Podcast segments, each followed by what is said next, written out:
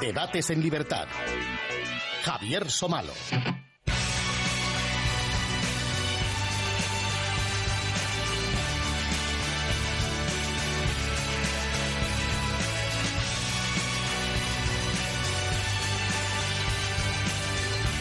¿Qué tal amigos? Muy buenas noches y bienvenidos a Debates en Libertad.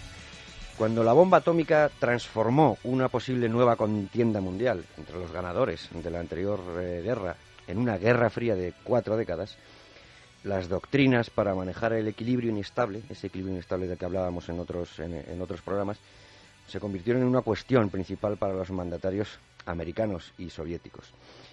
La URSS buscaba ampliar su órbita y los Estados Unidos contenerla primero y reducirla después. Y en este juego político se vieron implicados prácticamente todos los países del mundo. Lo cierto es que, y valga esto solo como símbolo, nunca se vio a nadie tratando de saltar el, muro, el muro de Berlín en dirección a la República Democrática Alemana o de cruzar Corea de sur a norte. Y sin embargo sí se manifestó la crisis del socialismo en muchos levantamientos, como los de Hungría, Praga o Polonia, en diferentes momentos, que demostraron dos cosas a la vez, lo en forma que seguía el aparato represor soviético y, lo inexorable del fracaso de ese modelo. Pero es cierto que en lo que se llamaron brechas de confianza afectaron también a presidentes americanos con episodios como la guerra de Vietnam. Naturalmente siguió habiendo revoluciones comunistas que hacían saltar las alarmas de Washington. El propio Khrushchev se sorprendió de que sin apoyo directo soviético y sin demasiados cálculos, un tal Fidel Castro pusiera una pica en Cuba, en el patio del gran imperio estadounidense. Estratégicamente era toda una oportunidad para la Unión Soviética la forma de tener al alcance de los misiles al enemigo y equilibrar así su patente inferioridad nuclear en ese momento. Estados Unidos tenía misiles de alcance intermedio en varios sitios, en Reino Unido, en Italia y en Turquía, los famosos Júpiter, y lógicamente apuntaban a la Unión Soviética. Pero los Estados Unidos vieron en Fidel Castro una enorme amenaza, por cierto, hace ya 50 años, y ahí sigue.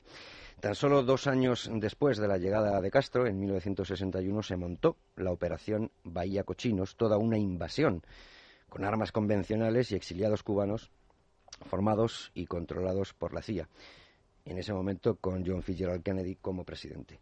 La lucha contra el comunismo, allá donde creciera, era, era la principal motivación americana en la Guerra Fría, la famosa contención. Pero vaya cochinos fue un fracaso este, estrepitoso. Y un año más tarde, en 1962, en octubre, o sea, hace exactamente 50 años, la famosa destrucción, mutua asegurada estuvo a punto de convertirse en una, en una, terrible realidad. Khrushchev y sus misiles se estaban plantando en 90 millas, a unos 145 kilómetros de los Estados Unidos, y Kennedy tenía las fotos encima de la mesa. Por cierto, hasta 11 presidentes de los Estados Unidos, y puede que 12, ha visto pasar por delante de sus barbas el comandante Castro, que sí que es una reliquia de la Guerra Fría, pero es presente y triste futuro, si nadie lo remedia, para los cubanos. Eh, bueno, el menú que tenemos hoy es amplio y ya les digo que no sé si lo vamos a cumplir, aunque ya saben que lo, que lo que buscamos son las claves y no estrictamente ni el orden cronológico ni todos los protagonistas, porque sería imposible. Tendríamos que estar un año eh, hablando de esto y más en España, en el que no hay, luego preguntaré a mis profesores, una asignatura como la hay en muchos sitios, estrictamente sobre la, sobre la Guerra Fría, pero en fin, eso sería meternos en la educación en España y también requeriría muchos debates. Como habrá un programa más eh, sobre la Guerra Fría en el que trataremos de hablar eh, de esa última recta y por supuesto del colapso de la Unión Soviética y hablaremos de Reagan, de Thatcher, de Juan Pablo II, de Valesa y por supuesto de Gorbachev, pues mm, lo que se nos quede en el tintero, que espero que no sea demasiado, lo podremos eh, recuperar en ese programa, así que de entrada no se preocupen. Bueno, me acompañan como siempre y yo hoy va a ser uno de los días que más me callo por varias razones, una porque el tema es complicado y otra porque no sé si voy a poder aguantar con la voz debido al trancazo tremendo que tengo, como siempre, mi, mi, mi, profesor, Emilio Campain, que me está soportando estoicamente. de profesor, nada. Durante todos estos. Amigo, auxiliar, secretario, lo que quieras. Sí, no, no, y sobre todo amigo, porque para soportar hay, que ser, hay que ser amigo. Bueno, licenciado en Historia Contemporánea y en Derecho, y además que ha profundizado mucho en, en, el asunto de la Guerra Fría y que yo creía que el último día ya me había traído todos los libros que, sobre el asunto, pero no, hay más. Eh, veo ahí tres eh, buenos ladrillos más sigue sin traerme ninguno en español, aunque yo ya sí, este está en ah, español, hay uno, este, este, sí que está en español. Bien, y aunque yo ya he conseguido, Emilio, mi nueva historia de la Guerra Fría de Gadis, que es nueva, que es distinta, porque le convencieron al profesor, entre otros sus alumnos, de que hiciera una edición reducida, y esa es la que me ha llegado. Finalmente. esa, edición no la conozco. Pues tiene muy buena que hacer con ella. Eh, nos acompaña también Emilio San Francés, que ya estuvo con, eh, con, nosotros hablando al principio de los orígenes, que creo que fueron, no sé si en el primero o en el segundo, eh, hablando sobre Stalin y sobre ese primer Stalin, el primer programa que hicimos sobre la Guerra Fría. Muy buenas noches. Muy buenas noches. Emilio es profesor en la Universidad Pontificia de Comillas, doctor en Historia por la Universidad de Deusto. Y creo, si nadie me corrige, que es vecino de aula de mi tercer invitado, que le voy a presentar, pero fíjense ustedes. Un tal José María Marco. José María, muy buenas noches. Muy buenas noches, Javier. Encantado de, estar aula. aquí. Vecinos de aula, sí, desde hace ya un par de años. Y entre los dos podéis, más o menos, con una generación con varias que nos echen, ¿no? Imagínate, ¿no? Con varias de aulas, de varias. Nosotros hemos vencido la Guerra Fría, Javier. oye, oye José María, decíamos antes con los micrófonos apagados, bueno, y luego eh, Emilio a lo mejor pone en marcha eh, un gran deseo suyo y que a mí me encantaría. Claro, tú lees, por ejemplo, John Luis Gadis, dice es, en la solapa de este libro, es profesor de historia de la Guerra Fría. Eh, caray, eso, eh, claro, en España, dices, primero... Es impensable. Es impensable porque, claro, según llega a la universidad, primero hay que enseñarles casi dos años de, historia general para poder meterse en algo, ¿no? No te creas que los, que los extranjeros saben más que los españoles, ¿eh? Lo que pasa es que la universidad es más flexible, entonces da oportunidades para que los profesores Eh, enseñen cosas de las que saben o que se interesan o sobre las que están trabajando, porque los alumnos, los estudiantes extranjeros saben igual que los españoles, es decir, poquísimo. Ah, es más bien una cuestión del sistema, ¿no? Me parece a mí que, que del estudiantado. Pero es que parece de todas formas que es una, mm. que, o sea, que es una materia que solo interesa a, mm. los americanos. Mm. Eh, y sin embargo, pues, quiero decir, fue una cosa que como etapa histórica a lo mejor es corta, pero lo ha marcado todo y yo decía en la introducción y esa es la primera pregunta que, que, os haré, es si todo lo sucedido durante esas eh, cuatro décadas en, el mundo estaba relacionado con la Guerra Fría. Yo eh, creo que no es que estuviera relacionado con la Guerra Fría, mm. todo lo que ocurría en el mundo, pero todo lo que ocurría en el mundo le interesaba la Guerra claro. Fría. Es decir, la Guerra Fría se mete en todo lo que pasa en el mundo. Hay una revolución. todo se mide por ese. Claro, hay una revolución que, es, que tiene sus causas interiores, de lo que sea, inmediatamente los dos bloques pasan a ponerse de un lado o de otro de los que creen que pueden ser mejor sus amigos. Y en el momento en que uno de los dos eh, se convierte en amigo de los, pongamos, los revolucionarios, pues automáticamente el otro bando se pone del lado de los contrarrevolucionarios. Y entonces el acontecimiento que podría estudiarse desde una perspectiva exclusivamente interior, pues se convierte en un acontecimiento de la Guerra Fría. Y eso vale para casi todo lo que ocurrió entre el 47 y el 91. Luego sería perfectamente una materia a estudiar eh, y no digo ya en carreras universitarias, sino en, educación secundaria, que se estudiará mejor, ¿no? En todos los ámbitos a los que uno se pueda aproximar, el mundo en el que vivimos hoy en día es hijo de la Guerra Fría. Y los procesos políticos, económicos actuales derivan de, derivan de la Guerra Fría. En términos estrictamente estratégicos, lo que dijo Churchill, después de las guerras de los grandes vendrán las guerras de los pigmeos. Y en cierto sentido la Guerra Fría, abundando con lo que se ha dicho, es un conflicto en el que a través de determinados conflictos pantalla por primera vez se libra un conflicto geoestratégico global con dos potencias que tienen no solamente la aspiración, sino la capacidad de poder ejercer un dominio del conjunto, eh, una hegemonía sobre el conjunto del planeta. ¿Os parece que escuchemos algo de lo que tratamos en el anterior programa, por si quedan algunos flecos o simplemente pues para recordarlo, porque está en esta radionovela histórica que estamos haciendo en Debates y Libertad, le preguntamos siempre a Luis Fernando Quintero qué ocurrió en el capítulo anterior.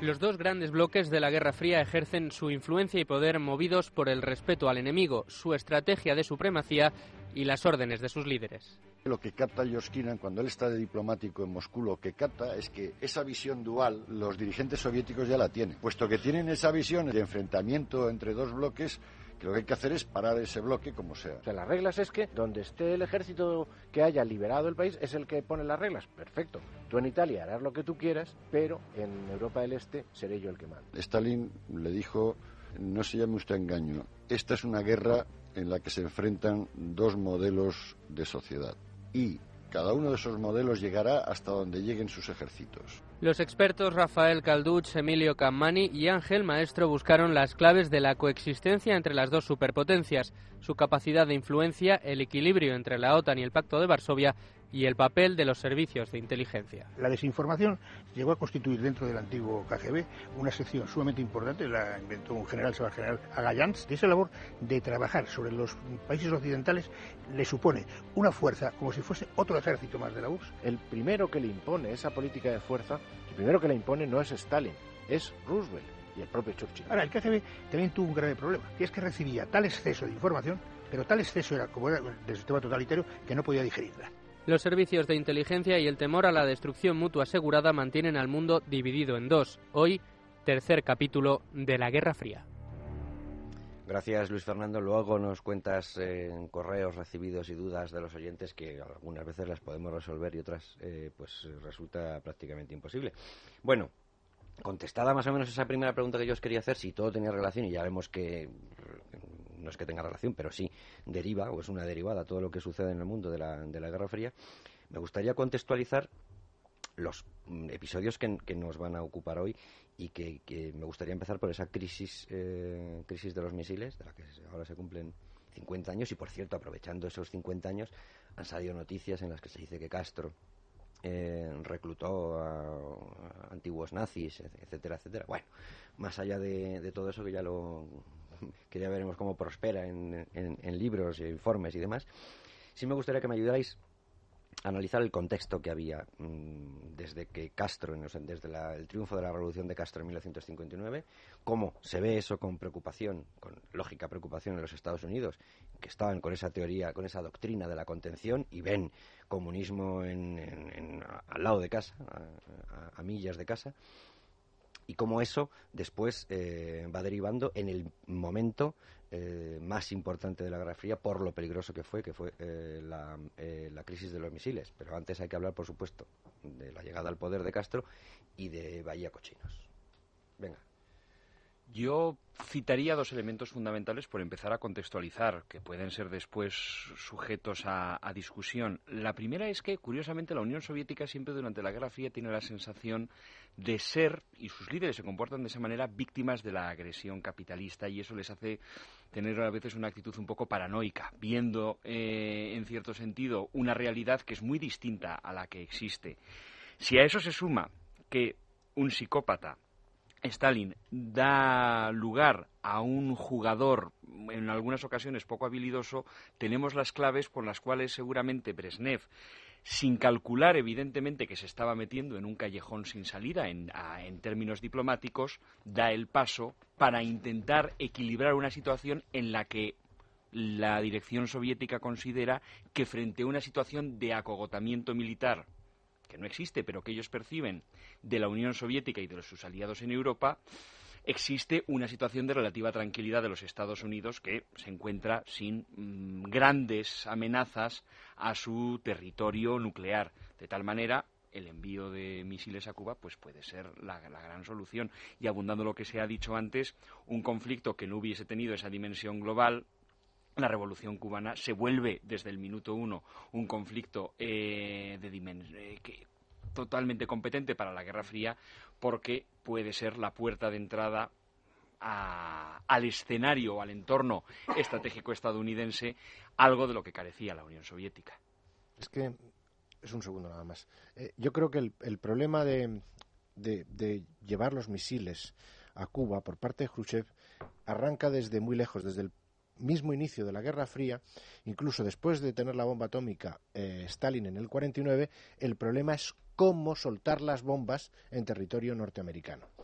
Entonces, eh, Estados Unidos tenía unos bombarderos que no eran capaces de llegar hasta territorio soviético, pero sí tenía bases en toda Europa. Entonces, claro, desde el punto de vista eh, geoestratégico, si se coge un mapa mundial, un mapa mundi, y se ve el continente euroasiático por un lado y por otro lado el continente americano, se ve perfectamente que Rusia, sin llegar a estar rodeada, está al alcance. Al alcance perfectamente de la mano de los norteamericanos. Y en cambio, Estados Unidos no está al alcance de los Con lo cual, el equilibrio ese no está. Está la balanza mucho más inclinada a favor de Estados Unidos, que sí tiene al alcance a, Rusia, y, no al revés. Pues ahí está. La, la revolución cubana tiene sus raíces dentro de Cuba, pero una vez que la revolución se produce, una revolución que los americanos y o parte de los Estados Unidos o de la población norteamericana vio con relativa simpatía, dado lo, odiosa que resultaba la dictadura de Batista, se convierte automáticamente en un peón que Khrushchev quiere utilizar. Y, me parece hasta cierto punto natural decir, hombre, ya que tenemos a un comunista y a las puertas de Estados eh, Unidos, vamos a colocarlos en la misma situación. Esto que nosotros. Lo, que, una, cosa de una de las dudas que yo quiero resolver. Eh, Khrushchev se sorprende, ¿no? Eh, del triunfo del. Porque, claro, por primera. Bueno, no, no sé si por primera vez, pero no es un trabajo soviético de, fabricar un satélite eh, leal, etcétera, sino que surge mm, y Khrushchev dice, caray, pues había, había proletariado en Cuba, eh, esto no estaba en los escritos, ¿no? Esto no lo había no lo había visto Marx, y desde luego muy leninistas y muy ordenados y muy tal no son. O sea, se sorprende, dice, pero este me sirve. ¿Sucede así? O sea, eh, sorprende a, a Khrushchev Hombre, eh, eh, sorprende a un marxista-leninista en la medida en que Khrushchev lo fuera. Pero claro, ¿Khrushchev creía en el marxismo-leninismo? Es que eso no está nada claro. Yo creo que una vez metidos ya en la dinámica de la Guerra Fría, o sea, un Stalin le hubiera sorprendido muchísimo, eso con todo sirve. Y no digamos nada a Marx y a Engels. Pero una vez Khrushchev es hijo de la Guerra Fría, ya cuando empieza el poder ya está en esa dinámica. Ha tenido que renunciar al planteamiento del marxismo-leninismo según el cual el enfrentamiento entre las propias potencias capitalistas se va a producir y a la Unión Soviética lo único que le cabe es esperar. Ese enfrentamiento no se produce. Eh. Luego Marx y Lenin mucha mm, visión de futuro no tenían. Y entonces se ve a lo pragmático que quizá le hubiera parecido, evidentemente, a cualquier eh, marxista-leninista de la Unión Soviética de los años 40, eh, le hubiera parecido que lo lógico, el país abocado a la revolución, era Alemania.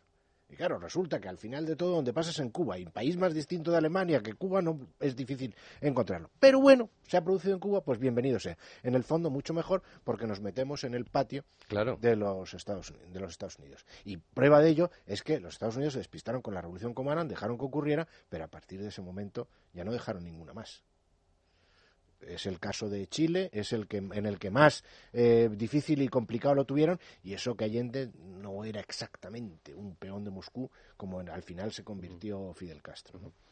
Entonces, en este escenario, yo supongo, bueno, la superioridad, como, como has eh, dibujado perfectamente, Emilio, la superioridad americana era patente y además eh, técnicamente estaba demostrado por los aviones espía que la superioridad nuclear americana era superior eh, a la soviética, pero por primera vez, como tú has dicho, ahora sí están los Estados Unidos al alcance y en esta carrera armamentística, eh, como decíamos en el otro programa, tampoco hace falta que haya muchísimas fuerzas o que sean iguales. En el momento en que uno eh, tenga tiro al otro, ya se puede desencadenar aquella destrucción mutua asegurada y estamos en el, en el problema, ¿no?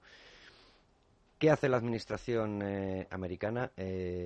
¿Cómo se va fraguando lo de Vallacochinos? Es una permitidme, ¿es una chapuza? Bueno, hombre, lo, primero que hay que decir es que Kennedy, con toda la fama que tiene y toda la, leyenda ¿no? tan, tan romántica ¿no? que ha adquirido a lo largo de los años y que tuvo en su momento, ¿no? porque eh, era un anticomunista muy radical, muy profundo, ¿no? entonces eso vale la pena subrayarlo y recordarlo. Es decir, no sé, Valle de Cochinos mm, resultó una chapuza al final. Eh, no sé hasta qué punto el planteamiento era completamente chapucero, ¿no? El caso es que los cubanos lo sintieron como una empresa propia, ¿no? En la que participaron con muchísima esperanza y con muchísima intensidad, ¿no? Lo que pasa es que luego no salió como tenía que haber salido, pero es importante recalcar que Estados Unidos marcó las fronteras con bastante claridad, por lo menos cerca en su patio, ¿no? Otra cosa es lo que pasa en otros sitios, pero las marcó. Pero empieza con Eisenhower. Eh, bueno, claro, claro, no, pero pero me recordar que Kennedy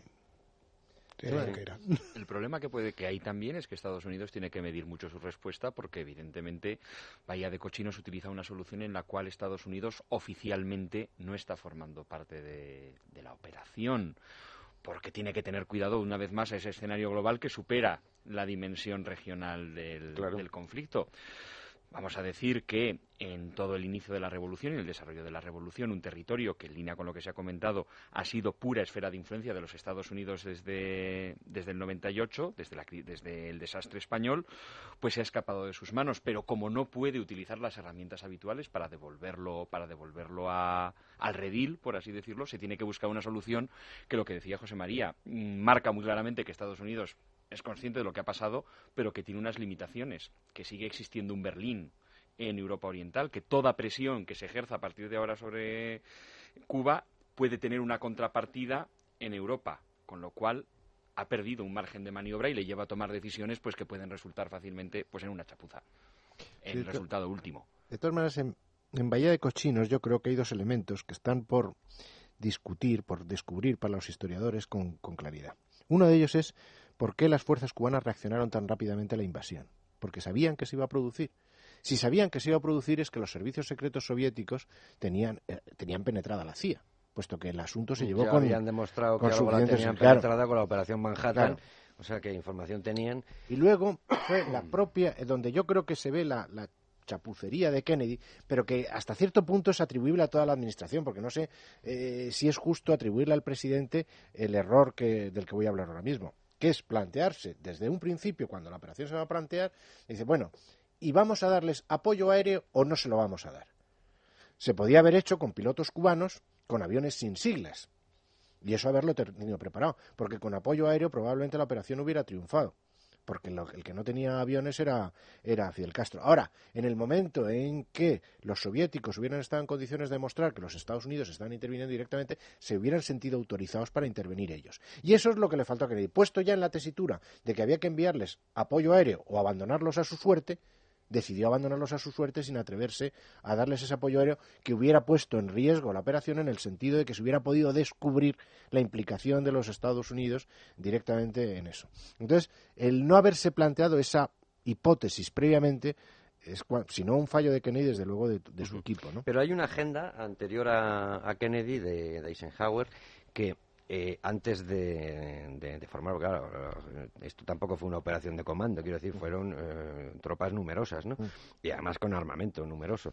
Pero antes hay una agenda de Eisenhower que trata eh, de, pasar desde el bloqueo económico, sabotaje, mm. asesinatos, asesinatos contra o sea, propaganda contrarrevolucionaria, todo eso eh, se hace de forma consciente mm, cuando avistan al, comandante, al comandante hoy, entonces un jovenzuelo, y entonces fracasa todos esos intentos y tratan de hacer esa incursión armada en, un contexto en el que, como bien dices, aunque sea con armas convencionales, podía estallar en cualquier, en, cualquier momento el, polvorín, ¿no? Entonces, la agenda de Eisenhower es torpe y luego Kennedy eh, no es capaz de sacar adelante eh, esa invasión y, es más torpe todavía, o no había otra forma de hacerlo? Es eh, terreno de especulación y de barajar aquí distintas opciones. Hasta cierto punto yo creo que frente a otras opciones, lo que puede empujar en un momento determinado a una solución del tipo de la practicada con Bahía Cochinos es que la misma sorpresa que tenían los soviéticos de que la revolución hubiese triunfado en Cuba era la misma percepción que tenían los estadounidenses de que esto es un grupo de barbudos, como dicen en las canciones, que están manteniendo en un puño al pueblo, pero que se, se desmoronará su edificio como un castillo de naipes, teniendo en cuenta la tradición histórica previa de Cuba, a poco que se produzca una intervención eh, poderosa por parte de los exiliados. Mm, la solución desde esa perspectiva, y no podemos ser especialmente críticos con los estadounidenses, si asumimos la misma sorpresa por el otro, por el otro lado, partía yo creo que de ese elemento positivo y se me ocurre plantear que lo que lo que se ha dicho no se utiliza la aviación porque quizás en ese desenfoque tan importante se creía que el resultado iba a ser prácticamente esas tropas recibidas como libertadores eh, después de haber vencido la resistencia militar mínima que podía haber ofrecido Castro. Desde esa perspectiva, pues, es que era la mejor opción y bueno, pues es la, mejor manera de coronar pues lo que se había ensayado, lo que se había planteado con Eisenhower de manera definitiva y sin sin correr riesgos y, que, y sin que el tiempo pasase. De todos modos, es un poco lamentable lo que pasó, ¿no? Sí, es que eh, los pobres patriotas cubanos allí abandonados en la playa sin recibir ayuda. Es, es, verdad, vamos, puede que fuera inevitable, pero vamos, sigue siendo patético, ¿no? Porque si hubiera sido una, claro, una incursión directa eh, americana. Eh... Claro, lo mejor es que el, el, el, el, origen de. Vamos, no digo que tuviera una influencia decisiva, pero sí es posible que en la mentalidad de los norteamericanos estuviera la mala conciencia de lo que hicieron en Guatemala unos pocos años antes. En Guatemala se produjo un proceso revolucionario similar al cubano, pero mucho menos violento y, hasta cierto punto de respaldo popular, pero que amenazaba directamente los intereses de la American Fruit Company. Y por defender esos intereses, que por otra parte eran perfectamente legítimos, porque había unos contratos que el gobierno guatemalteco no se no proponía, se proponía no respetar, pues entonces eh, hicieron una intervención mediata y consiguieron colocar ahí una dictadura que preservara los derechos. Entonces, o no se atrevieron a hacer eso en Cuba, porque de haberlo hecho, claro, quien dominaba, eh, por así decirlo, las clases pudientes cubanas no eran la aristocracia terrateniente, era la mafia de Chicago que, que tenía la, esta del juego. Entonces eso resultaba muy poco presentable. Y yo creo que hasta cierto punto recibieron esa revolución como bueno, pues como una especie de aire fresco que llega a la isla, pensando que le iban a poder seguir controlando en cualquier eh, caso, y jamás se pensaron que, que el barbudo se quedaría allí hasta hoy, que todavía gobierna la isla.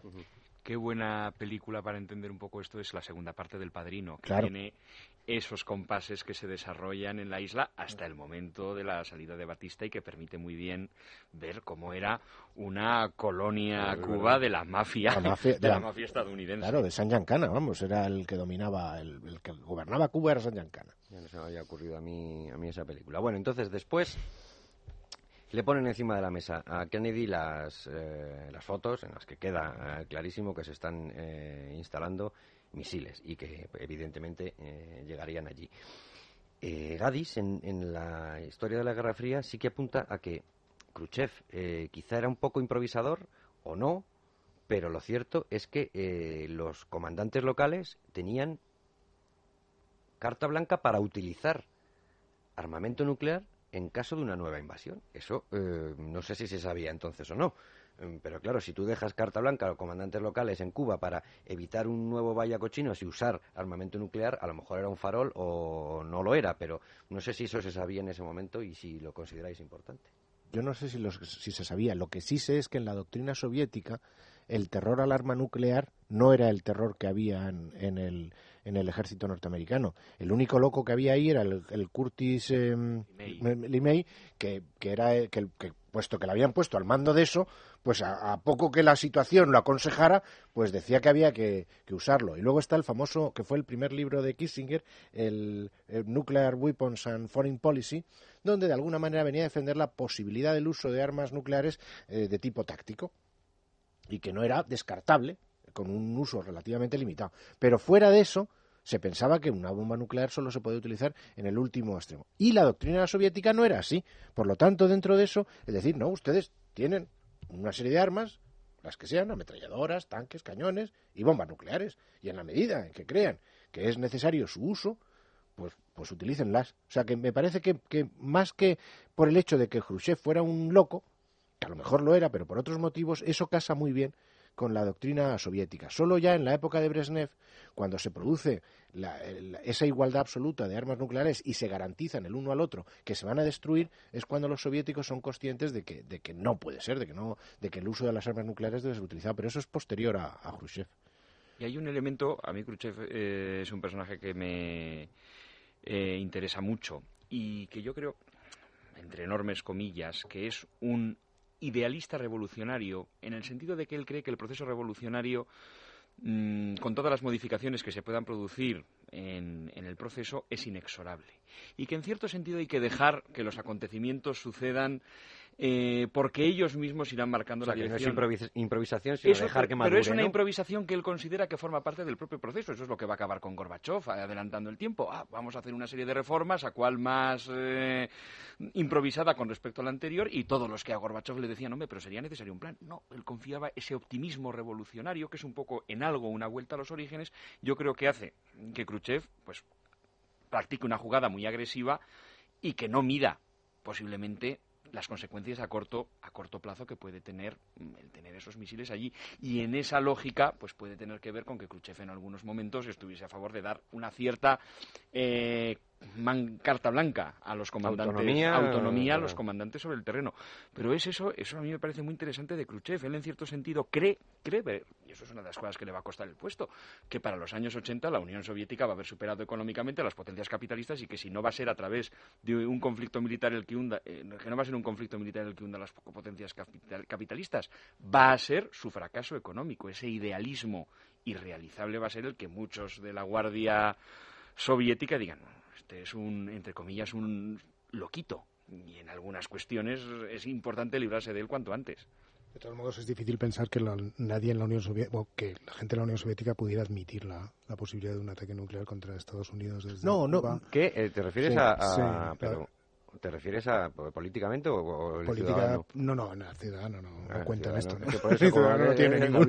no, el, el, ciudadano no tiene ninguna importancia en este asunto, ni la más mínima, ¿no? Porque evidentemente lo que les hubiera esperado hubiera sido una la respuesta masiva. La masiva, ¿no? sí. la valía la pena por Cuba arriesgar todo. Bueno, puede ser.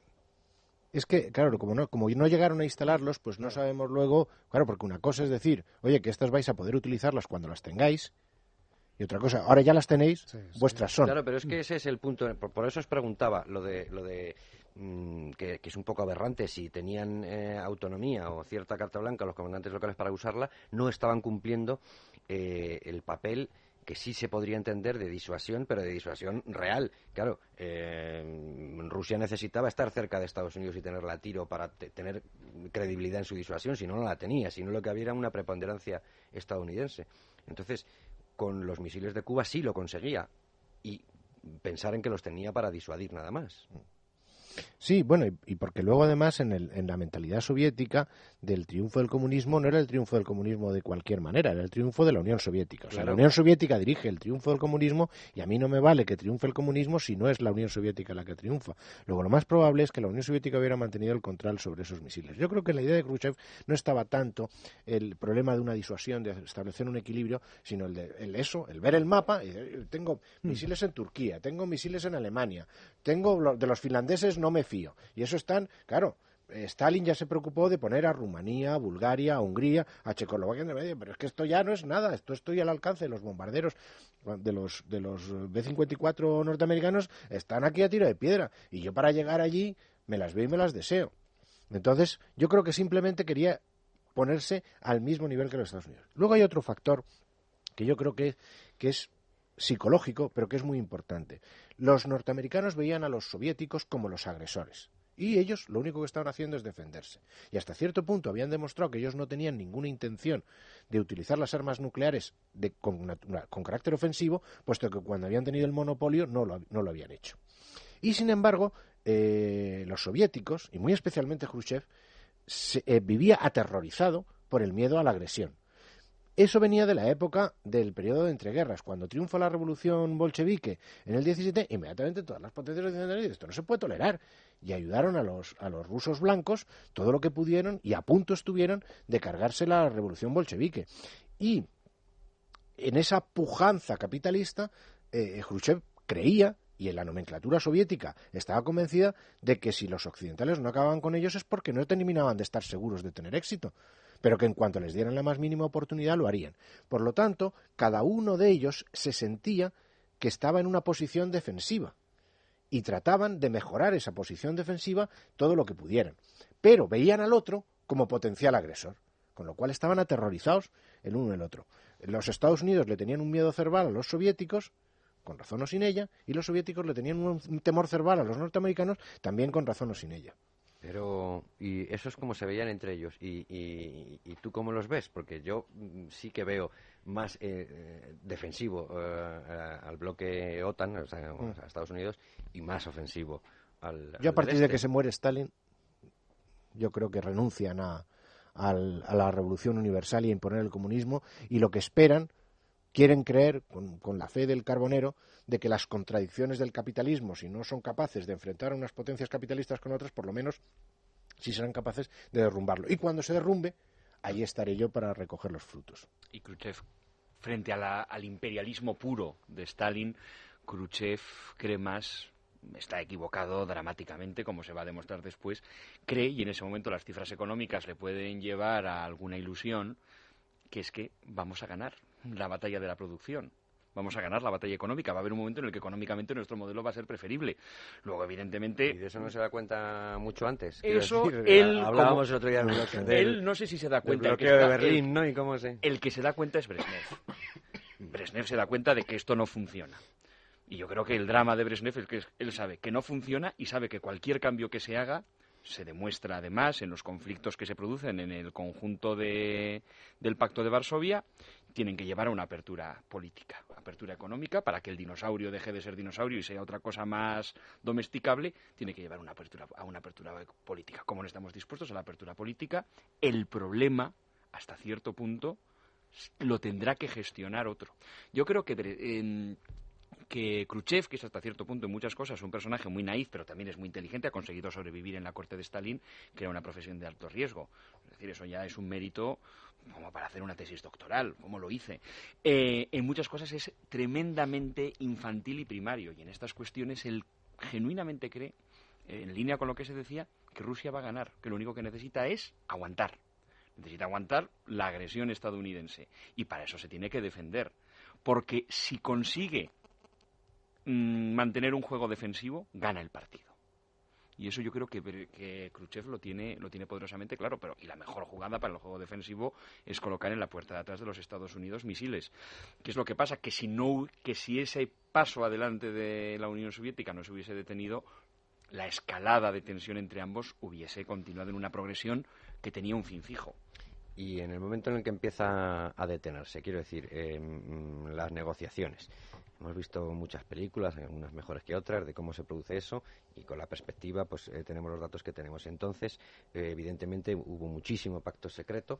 Eh, luego, si nos da tiempo, hablaremos también de Vietnam y de todo lo que se, todo el ocultamiento, que quizá fue lo que menos quiso perdonar el pueblo americano. Pero cómo se produce esa negociación de la crisis eh, con el sábado negro incluido, con el, derribo de ese, de ese, avión, cómo se produce esa negociación y al final eh, no sé si es cierta la sensación de que cede demasiado eh, Kennedy y en concreto con, con, el asunto de los misiles en Turquía. Yo mi, mi, mi punto de vista es que cede, es, es decir, Khrushchev está haciendo Eisenhower, no me gusta hacer política ficción y menos historia ficción, pero con Eisenhower hubiera tenido otro final. Claro, seguro. Ahora, muy distinto. Otra, cosa es que, claro, el, el, Kennedy estaba aterrado ante la posibilidad de que durante su presidencia se desencadenara el, holocausto nuclear.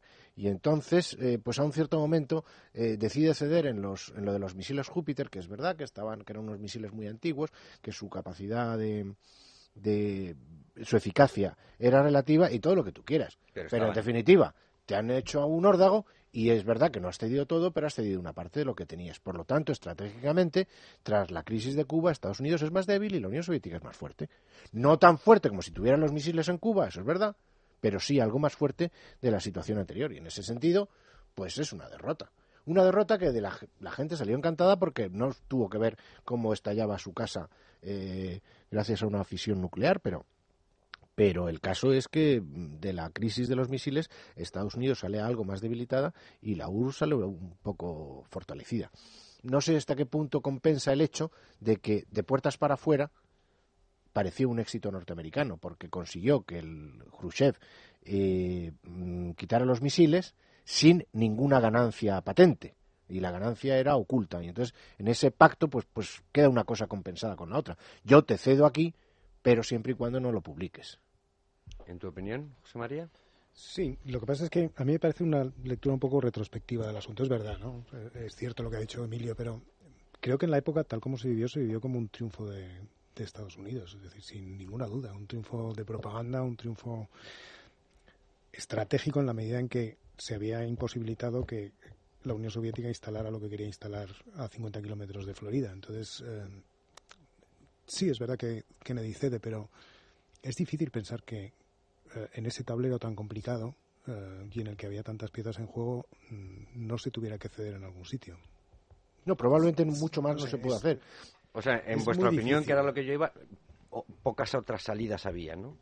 Ni siquiera aunque hubiera estado Hombre, salidas siempre hay, salidas siempre hay, siempre son inéditas, ¿no? Es decir, no es, una... Hubiese sido al final el gran argumento que hubiese podido llevar Kennedy a una segunda elección a la cual nunca se pudo presentar. Yo he, como se decía, al gran perro, al gran perro mm. ruso, le he puesto, le he puesto en su sitio, lo he frenado cuando se ha acercado a nuestras puertas y eso también nos lleva a pensar en una lógica de actuación distinta en una democracia que en una dictadura en la cual Kennedy tenía cuestiones en las que, tenía que tener presentes como una opinión pública, que evidentemente a Khrushchev pues, era un elemento totalmente accesorio, eh, cuestiones económicas, etcétera, que yo creo que hacen que para Estados Unidos en el, en el tiempo medio eh, sea un buen resultado.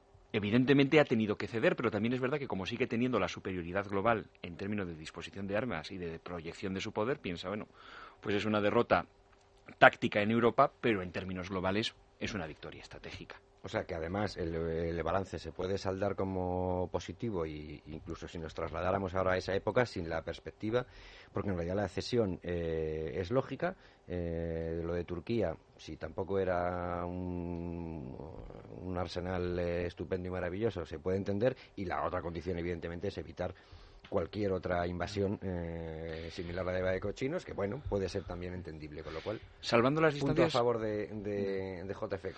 Salvando las distancias, yo diría que es algo parecido a la batalla de Jutlandia. ¿Qué es lo que buscaban ambas partes? ¿Quién gana la batalla de Jutlandia? En términos materiales, Alemania. En términos estratégicos, eh, Inglaterra, Gran Bretaña, porque a Inglaterra le bastaba con mantener su superioridad, aunque hubiese perdido más barcos, y evidentemente estoy absolutamente de acuerdo. Si se hace el análisis de la posición estratégica que tenía en Turquía Estados Unidos, Estados Unidos pierde.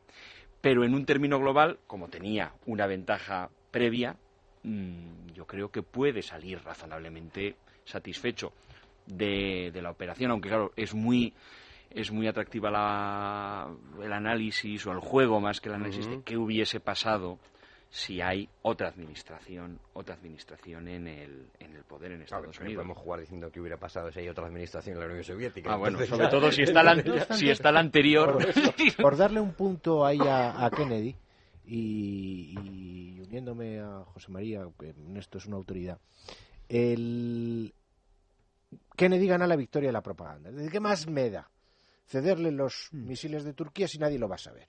Y desde el momento en que Estados Unidos queda como vencedor propagandísticamente, en realidad es el vencedor, porque en la Guerra Fría la propaganda tiene mucha importancia, porque no se están cruzando batallas. Y eso, eh, Kennedy era un maestro queda como El Salvador, pues claro. también queda como agresor la Unión Soviética, ¿no? Claro, y entonces, bueno, entonces a la Unión Soviética le da igual porque dice, bueno, sí, pero yo he conseguido que me quiten los misiles de Turquía. Bueno, pero a ti te da igual los misiles de Turquía porque los misiles de Turquía nadie los va a utilizar. Esta guerra no se está peleando sobre el terreno, esta guerra se pelea en los periódicos y en las televisiones. Totalmente de acuerdo y es muy interesante que yo es que me parece un comentario muy interesante porque es que hasta Gorbachev en la Unión Soviética, por la guerra de los medios, no se preocupa absolutamente nadie. Y no hay más que ver el aspecto un poco atrabiliario que tienen todos los dirigentes soviéticos, hasta Gorbachev, que empieza a preocuparse un poco por ser hasta estéticamente aceptable. Y en ese, en ese caso Kennedy lo tiene todo a su favor porque tiene la capacidad, la voluntad de vender un mensaje un mensaje que se pueda comprar en España, que se pueda comprar en Italia, que se pueda comprar a un nivel global, cosa que es un juego que la Unión, eh, la, Unión Soviética le pasa totalmente desapercibido. Bueno, hacemos una breve pausa, pero eh, a la vuelta mm, hemos hablado de Khrushchev, hemos hablado de Kennedy y no hemos hablado de Castro. Yo creo que si hay algún beneficiado, al final es el que ha visto pasar 11 y a estas alturas todavía a lo mejor 12 presidentes de los Estados Unidos por delante y ahí sigue. Una pausa y volvemos. Debates en libertad. Javier Somalo.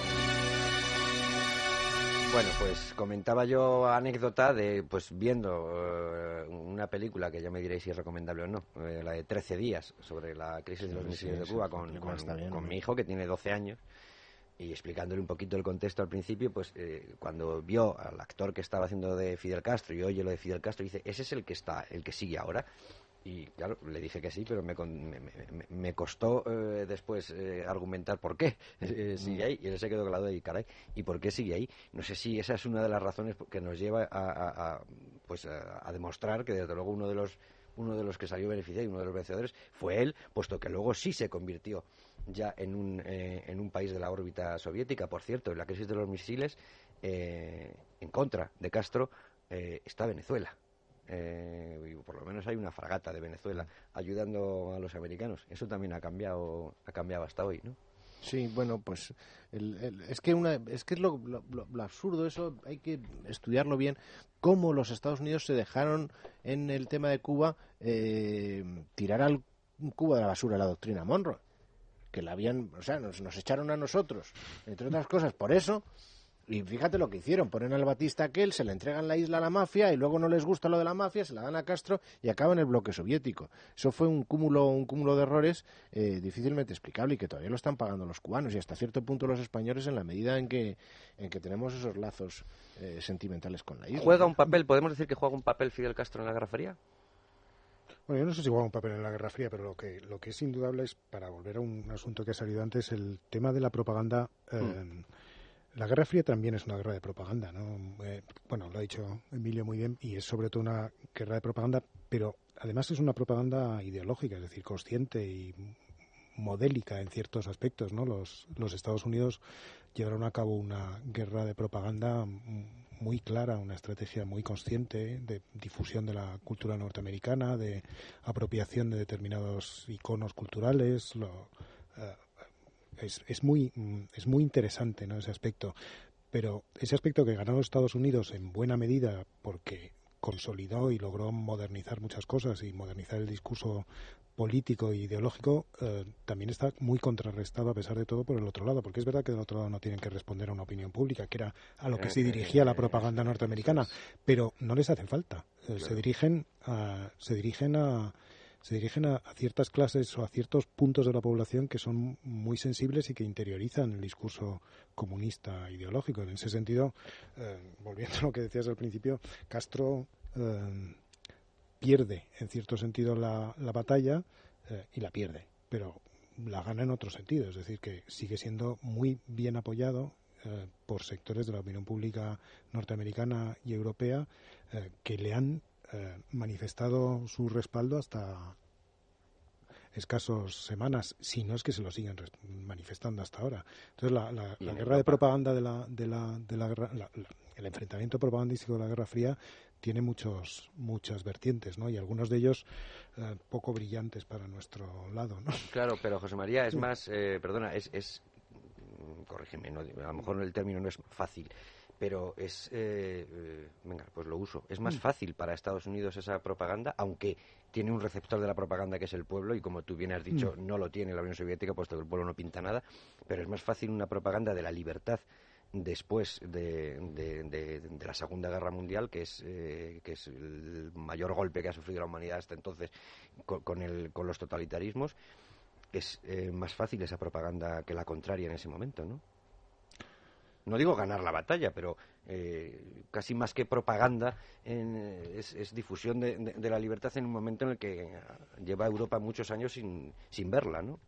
Sí, en teoría sí que es más, por supuesto que sí, en cierto aspecto sí que es más fácil de, de, vender, ¿no? Y, eh, y la campaña estuvo muy bien organizada, muy bien eh, muy bien planeada, muy bien diseñada, las orquestas, el arte moderno, los grandes autores, la pintura, es decir, fue, fue un despliegue espectacular del que habría muchas cosas que aprender, por cierto, hoy en día. Es decir, la guerra, la guerra, la guerra fría cultural es una de las grandes eh, batallas no bien llevadas además por Estados Unidos con una intensidad y con una visión estratégica muy muy grande pero del otro lado tenían el tenían el socialismo y el socialismo no es tan, mucha inercia. No es tan sencillo de derrotar como todos sabemos, ¿no? Es decir, es dudoso que todavía haya sido derrotado, ¿no?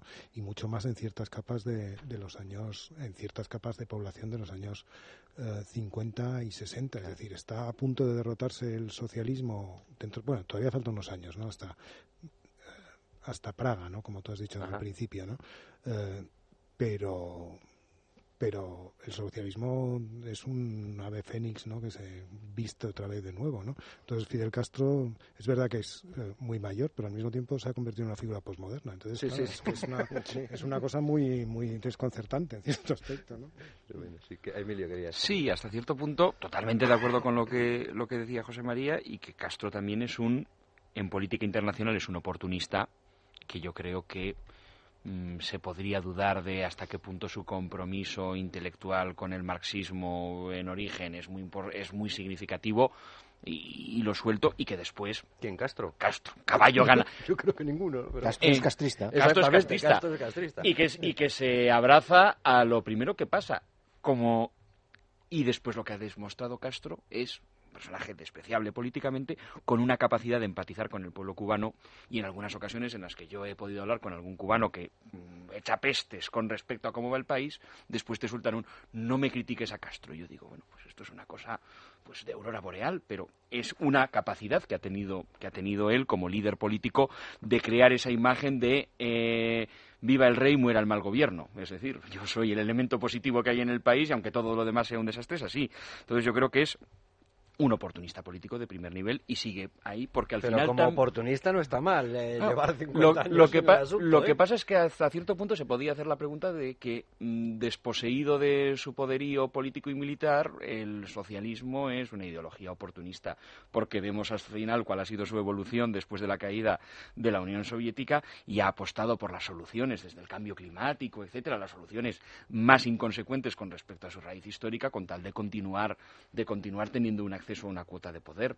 Eh, quizás al final Castro es un genuino representante de la debilidad estructural de la ideología de la ideología socialista, tal y como se ha planteado en, en el siglo XX. Me ha salido aquí una cosa un poco. No, no, no, no, no, no, eh, por supuesto. Es que estamos analizando una, guerra fría como, como mm. reliquias y hay una ahí que todavía está y que además hace esfuerzos por decir cada vez que se dice que está muerto de sacar alguna. Bien, es verdad que lo último ha sido unas fotos un tanto dudosas, pero bueno, no está Fidel.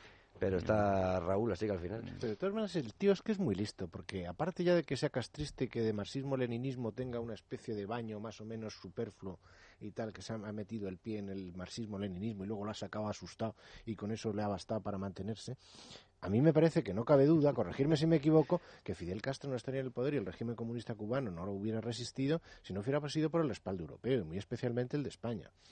En, ese, en esa especie de antiamericanismo que mama Europa, y muy especialmente en España, porque si hay algo en lo que está de acuerdo las izquierdas y las derechas españolas es en ser antiamericanos. Y, dolidos por la pérdida de Cuba del año 98, que ya ha llovido desde entonces, pero que seguimos en ese plan, sin ese respaldo me parece, no digo que sea determinante, a lo mejor no es decisivo, pero me parece que es un elemento muy a considerar el que en ese respaldo europeo Fidel Castro difícilmente hubiera podido resistir a la caída al derrumbe de la Unión Soviética, porque es que hasta ese derrumbe la Unión Soviética era la que mantenía a ese régimen vivo, que estaba completamente muerto desde el punto de vista económico y como, y como sistema de gobierno eficaz de mantener a un país. Y sin embargo, pues ahí sigue. Y yo creo que, que la clave es ese, ese equidistamiento que los europeos tendemos a hacer, ¿no? De por un lado está Cuba, ¿qué tal? Por un lado está los Estados Unidos, el meternos con el embargo de los norteamericanos, pues esto no puede ser, porque el pueblo cubano, y en definitiva ha convertido la isla en algo muy parecido a lo que era en tiempos de Batista. Lo que pasa es que en vez de estar la mafia controlando los casinos, está el Partido Comunista Cubano controlando el negocio turístico. Sí, puede ser. De todos modos, los, el comunismo cuando, cuando se cuando se numantiniza, ¿no? Es también capaz de llegar muy lejos, ¿eh? Corea, es, verdad que Corea es otro es otra historia, ¿no? Pero pero mm, a pesar de lo que dice Emilio, que, es, que seguramente es que, vamos, que está muy bien visto, ¿no? Pero no, sé, es posible que si Fidel Castro no necesita a nadie, ¿no? Con esa tiranía, esa dictadura tan brutal, ¿no? Sobre el pueblo cubano, ese control absoluto, ¿no? De la porque eh, el socialismo, como, como dice Emilio San Francés, pues también es, es verdad que es muy oportunista, pero el oportunismo de Castro es el control total. Total, total, total, absoluto. Es decir, no hay nada que no sea que, Castro no conozca. Eh, ¿no? hay una sola brecha. Entonces, claro, ese, ese romper esa, eh, eh, ese, edificio tan bien trabado, ¿no? Que está trabado desde. rompió el de la URSS. está trabado, pero es que, claro, en Cuba está trabado desde, desde, la, desde, la, desde la casa misma, ¿no? En el vecino sabes lo, lo que es, ¿no? Y no hay juego estratégico como el que había en la República Democrática Alemana, ¿no? Que se podía romper por algún sitio, ¿no? Al menos, ¿no? Porque había fronteras, había... Eso es. Y claro, ahí en Cuba están, Había están contagios de aislados, sí, otros, eh, Entonces, bueno, bueno, es una posibilidad. sí. No, no, pero es un fenómeno aparte. El monolitismo comunista cubano que quizá lo da también, que es posible, el, hecho de, ser una isla y de no y de ser eh, permeable a influencias eh, de alrededor. Eh, a, a la americana no va a ser permeable, pero no es lo que sucedía en la, en la Europa del Este, que como si nos da tiempo ahora, eh, por lo menos algo sí se, eh, se filtra. eh, y, y- por ejemplo, la órbita comunista que contábamos el otro día, que se rompe en Yugoslavia eh, con, con Tito, y bueno, mm, el enorme eh, edificio comunista eh, europeo se resquebraja y, sin embargo, eh, sigue intacto, pero intacto y no sé si cada vez más fuerte en, Cuba. También ahí seguramente, comprensible, hay un error de los Estados Unidos. El optimismo estadounidense al terminar la Guerra Fría le hace pensar que mm, bueno, el fin de la historia, que lenta pero inexorablemente todas las dictaduras de carácter comunista irán derrumbándose sin contar con su capacidad de reconvertirse Fénix, eh, ave José fénix. María. Y eso a los Estados Unidos y a la OTAN le ha llevado a meterse en algún que otro jardín. Pues en Europa la extensión de la OTAN hacia el este sin solución de continuidad les ha llevado, les ha llevado de repente a Georgia. Y, claro, yo creo que en algunos momentos los Estados Unidos se creía que Rusia después de la época soviética se iba a convertirse, iba a convertirse en una especie de jardín de infancia. Y la realidad es que al final hay una serie de intereses geoestratégicos a nivel mundial de Rusia que siguen vivos. Y yo creo que fue en el verano del 2008 cuando se vio, bueno, pues pasados los años de respiro, el Pedro el Grande que es el principal de los buques de la Armada rusa, iba a decir soviética, de la Armada rusa, estuvo realizando maniobras militares junto con Venezuela en Cuba. Con lo cual, al final, ahí también hay, yo creo que un comprensible, no seré eh, yo el que cargue las tintas ahí, error de los Estados Unidos de creer que el proceso que se había iniciado con la caída de la Unión Soviética era inexorable. Y sin embargo se ha demostrado que los epígonos de la Rusia soviética han sido mucho más capaces de adaptarse en lo necesario para mantenerse para mantenerse en el poder. Tras la resolución de la crisis eh, de los misiles, tras ese final feliz que, mm, sin analizar más, de la crisis de los misiles, lo- la Guerra Fría cambia por completo. Eh, y hay cambios incluso en, en las tesis que sostenía, por ejemplo, Robert McNamara, de eh, que había que eh, apuntar a las no ciudades, por decirlo de alguna forma, y se da cuenta en ese momento de que es al revés, de que para que haya una disuasión verdadera y por lo tanto una garantía de que no va a haber eh, una destrucción masiva, hay que hacer lo contrario, apuntar a las ciudades, es decir, ir, ir descaradamente a demostrar mm, que el que apriete el gatillo acaba con todos. Eh, ¿Se puede marcar eh, un después de la crisis de los misiles para decir que eso sucede así? Hombre, sí, sí es posible que se pueda hacer así. Lo que pasa es que hay una tendencia, hay todo una... Si el problema es que como no se han utilizado, no sabemos hasta qué punto todas las doctrinas que se elaboraron sobre el empleo de armas nucleares, cuál es la que hubiera triunfado en el último Cada presidente momento. tenía una doctrina. Claro, cada uno tenía la suya y había un gran debate en Estados Unidos y supongo que dentro de la Unión Soviética, dentro de sus círculos también, sobre cómo se iba a emplear la bomba en el caso de que fuera necesaria. Lo que sí es cierto es que la historia de la Guerra Fría es una historia donde constantemente se duda de la capacidad de los Estados Unidos, mejor dicho, no de la capacidad, de la voluntad de los Estados Unidos de emplear las armas atómicas para defender a sus aliados. Entonces, está claro que si la Unión Soviética tira una bomba sobre Washington, Moscú ya se puede estar esperando la suya Claro. porque la van a tirar. Eso no cabe duda. Pero amigo, ¿y si es Londres? Por bueno, eso- pues Londres quizá también. Y si es París, pues probablemente también. Porque claro, si los rusos tiran una bomba sobre Londres dices. y yo tiro una sobre Moscú, luego viene otra a Washington. Entonces, ese, esa, digamos, ese no saber qué es lo que van a hacer ¿Habría una tercera o, o- o- o también en la, en la doctrina Eisenhower que quedaba claro que con la segunda, en caso de ser los primeros en recibirla, con la segunda se había acabado todo? No, no, no- no habría posibilidad de una tercera. No, había, lo que sí hubo es un intento por parte de los Estados Unidos que siempre estuvo en su mentalidad el estar en disposición de dar un golpe y poder defenderse de, un- de- de la respuesta. Y ahí es donde eh, la guerra de las galaxias de Reagan acaba con el poderío nuclear soviético. Y por eso la discusión de los soviéticos es decir, esto acaba con los, con los acuerdos SALT. Y los americanos, de una manera hombre, es justificable porque era su punto de vista, pero evidentemente era muy hipócrita. Dice, no, no, un momento, en los acuerdos sale hemos acordado limitar las armas ofensivas. Estas son defensivas. Defensivas. Esto no tiene influencia. Y tiene toda la influencia porque en la dialéctica nuclear, si tú estás en condiciones de parar la respuesta que los rusos te pueden dar, es de, porque claro, las bombas atómicas se tiran sobre las ciudades, pero también se tiran sobre los depósitos de sus bombas atómicas. Entonces, de lo que se trata es de aniquilar la capacidad de respuesta del enemigo. Eso no era posible, porque siempre el enemigo tendría 10, 12, 15 misiles donde poder ir hacia las más importantes ciudades norteamericanas. Si tú estableces un escudo capaz de parar las 15 bombas que les queden a los rusos para poder enviarte contra tus ciudades, automáticamente eh, los tienes vencidos. Los tienes a un botón de aniquilarlos. Entonces, esa dialéctica donde los, los normales conversaciones de desarme en armas convencionales pierden todo su sentido porque ya estamos en otra en otra vía estuvo siempre patente en toda en toda la en toda la guerra fría Estuvo patente en toda la Guerra Fría, pero hay un momento en el que eh, el- mi pregunta era si es después de la crisis de los misiles o no tiene nada que ver. Hay un momento en el que es palpable que la destrucción mutua asegurada es eh, la garantía de que no va a haber destrucción mutua asegurada.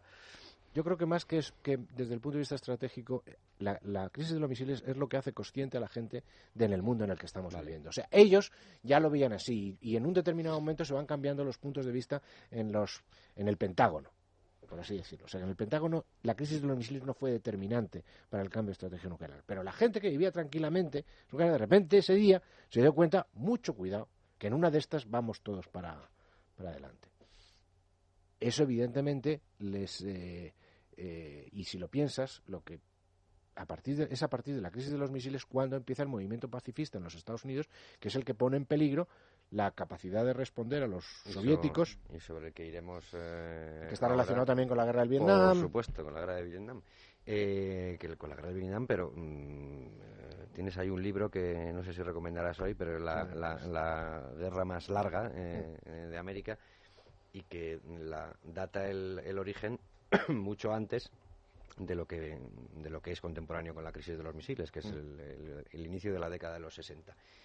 Pero aquí eh, sí que me interesa, José María, tú que conoces y, sobre todo la- a la sociedad americana, en tu libro La Nueva Revolución Americana, que es, que, que es estupendo, que ya estuvimos hablando de él hace mucho tiempo, eh, la reacción del pueblo americano en, después de todo lo que está pasando, después de lo que ha pasado en, en, en, eh, en la crisis de los misiles con Cuba, la reacción que tiene el pueblo americano en los años 60, avanzados los años 60, en el 60 y a partir del 63, 64, con Vietnam, eh, siendo conscientes de que el mundo está pendiente de un gatillo nuclear, viendo cómo eh, el- una de las superpotencias nucleares, la que tiene cap- la capacidad de, como decíamos en el programa anterior, volatilizar un islote en, las Marshall con una, con una bomba H, con armas convencionales y dejándose a la semana no sé cuántos eh, soldados y sigue y sigue y no sé y se, y se tira un montón de años en una guerra en la que es difícil convencerles que es la lucha contra el comunismo, ¿no? Hombre, lo que pasa es que en los años 60 eh, han cambiado muchas cosas, ¿no? Con respecto a los años, años 50, incluso al tiempo de la, de la crisis de los misiles, ¿no? Eh, los derechos civiles, la, eh, la lejanía con respecto a la Segunda Guerra Mundial, eh, una generación nueva. em, todo cambia, ¿no? Todo ha cambiado y ya la percepción del peligro inminente que tenía o que podía tener la generación que había hecho la Segunda Guerra Mundial y la que viene inmediatamente después, primero no se tiene, se deja de tener, es decir, ya no, ya no hay películas de marcianos, esas como tan divertidas de principios, de finales de los 50, principios de los 60, ¿no? Cuando llegan los marcianos, que son los rusos, evidentemente. eso, ya se, se acabó, ¿no? Ya, no, ya la gente vive en un mundo más feliz y luego vive en un mundo que entra en crisis mm, eh, total, ¿no? Eh, es una crisis moral gigantesca y ya no ya la, la sensación de, de lealtad hacia el propio país empieza a resquebrajarse, la necesidad de defender ciertos ideales también se acaba, eh, la gente no vive el- la- su propia vida con esa con esa inmediatez ¿no? de vinculación a grandes ideales con los que se había vivido desde la Segunda Guerra Mundial o con la Segunda Guerra Mundial. Entonces la generación de Vietnam es una generación antiautoritaria, es una generación distinta. Incluso después de, de- de- de presenciar un asesinato de un presidente del gobierno y, eh, y, eh, durante la presidencia de Johnson, que, quiero decir que estamos en el 64, que han pasado tres, eh, tres años de la crisis de los misiles, Mm. ha cambiado, eh, de- o sea, la sociedad americana está en eso. La sociedad americana está en eso bastante deprisa, ¿no? A mediados de los 60, muy pronto, entra en esa dinámica. Es, no quiere no quiere ir a la guerra, no, no quiere ir a la guerra. Considera que el Vietnam es una, es una guerra que no le afecta, que no le concierne, en buena medida. Hay otra parte de la sociedad norteamericana que no dice eso, ¿eh? Eh, y que sigue yendo. Es, es, es un ejército eh, nacional, es decir, no es un ejército profesional, no es como ahora, ¿no? Claro. Entonces, eso es un matiz Bueno, no, sustancialmente importante, Que ¿no? corrija. José María si me equivoco, pero en la, en la Segunda Guerra Mundial a la guerra van todos, Mm. todos los que están en edad militar. Es más, los que tienen aspiraciones políticas saben que es esencial haber pasado por la guerra porque no puedes tener, no puedes progresar políticamente en Estados Unidos si habiendo habido una guerra tú no has ido a combatir en ella. Y cuando llega Vietnam, las clases pudientes, las élites norteamericanas se las apañan para que sus hijos no vayan a la guerra, a la guerra de Vietnam. Allí van los, los que no son estudiantes y en ese cuando se hace la, ese servicio militar obligatorio eh, contempla varias excepciones de las que se benefician eh, las, las clases altas norteamericanas. Eso produce la quiebra de la nación en armas. Entre otras cosas porque además, mientras que en la Segunda Guerra Mundial más o menos eran conscientes de que se estaban defendiendo de un enemigo poderoso, en cambio allí lo que estaban viendo es que habían ido allí a machacar a unos pobres desgraciados que, que, que se resistían como podían ante el poderío norteamericano. Entonces, claro, eso genera una especie de mala conciencia que, que, que en la juventud cala muy bien. Y de hecho, pues si tú ves fotos de los universitarios de finales de los 50, primeros 60, los ves con esos trajes con corbata delgada, con las solapas muy delgadas yendo a la universidad. Y en el año 68 van con unas melenas hasta, hasta la cintura y vestidos de hippies. O sea, la transformación es esa. Y me estoy acordando de las manifestaciones de Chicago, las canciones de Crosby, Stills Nash and Young, Sí. y el, Teach Your Children. Cuando el Teach Your Children, lo que significa bien, es decir, teach claro, your children enséñale bien a tus niños, no como nos han enseñado, nos han tratado de enseñar a nosotros. Esa ruptura generacional es, eh, es brutal. Y bueno, es o una ruptura- Fonda es una- visitando a Ho Chi Minh. Solo, solo, un- solo una cosa, es una ruptura que se viene fraguando desde el finales de los años 50. Es una ruptura de, muy de fondo. Yo creo que es, eh, es una ruptura que es una gran revolución. Es, eh, lo que culmina en los años 68, yo creo no sé si es un- exactamente una un- eh, es una revolución, tú lo has descrito muy bien, ¿no? Pero, pero es una cosa que se viene fraguando desde hace mucho tiempo, ¿no? Los derechos civiles en Estados Unidos, el fin de la segregación racial, las mujeres, eh, hay muchas cosas que culminan, ¿no? Históricamente en el proceso de oposición a Vietnam y que el proceso de oposición a Vietnam es como si lo sintetizara todo, ¿no? Y diera la clave de la ruptura, ¿no? Pero que antes se han producido quiebras muy importantes en la sociedad americana y probablemente también en la europea, ¿no? Que se marcan también en, en mayo 68 y en estas y en estas cosas, ¿no? Tan divertidas de los, ¿Y qué es de los capaz chicos jóvenes, ¿no? de perdonar eh, esa sociedad americana al, al poder en, en- en Estados Unidos? Quiero decir, el, el ocultamiento que hubo, en, eh, se era consciente del ocultamiento que hubo ya no solo en, en- en- costes económicos, sino en humanos, eh, es decir, qué secreto perdonaban eh, los, eh, el pueblo americano a sus gobernantes y os leo un, un pequeño párrafo de, de Gaddis en el que dice los intereses norteamericanos en la Guerra Fría, pensaba Johnson, requerían que los Estados Unidos persistieran en Vietnam hasta imponerse. Pero también estaba convencido de que no podría revelar lo que costaría ganar sin sacrificar la gran sociedad.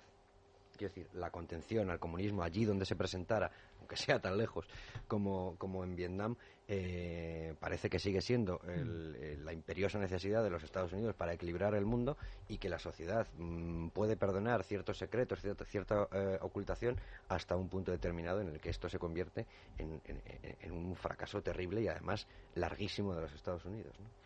Yo creo que, abundando un poco lo que decía José María, eh, lo que pasa es que Estados Unidos en la guerra del Vietnam es hasta cierto punto, entre comillas, víctima de su propio éxito. Estados Unidos ahora que está de moda y, y que, y bueno, y José María, que es maestro en ese campo, diplomacia pública, que acaba de hacerse un libro sobre el tema, Estados Unidos es un país que vende imagen, vende una imagen de que es la potencia promotora de la paz, la estabilidad, la seguridad, etcétera, lo hace de cara al mundo y lo hace de cara a su propia población. Y después las necesidades estratégicas de la Guerra Fría le llevan a involucrarse en un conflicto que sobre el papel, en una lectura inicial, coloca a la población estadounidense, que ha sido la receptora de ese mensaje y se lo cree, en la posición de nuestro gobierno no está haciendo lo que representa el sueño americano, que es ser los buenos de la película. ¿Pero eran conscientes de lo que estaba sucediendo o es, que esto es difícil de, exponer. E, ¿Eran conscientes de lo que estaba sucediendo en, Vietnam y de cómo se estaba desarrollando eh, la guerra en Vietnam?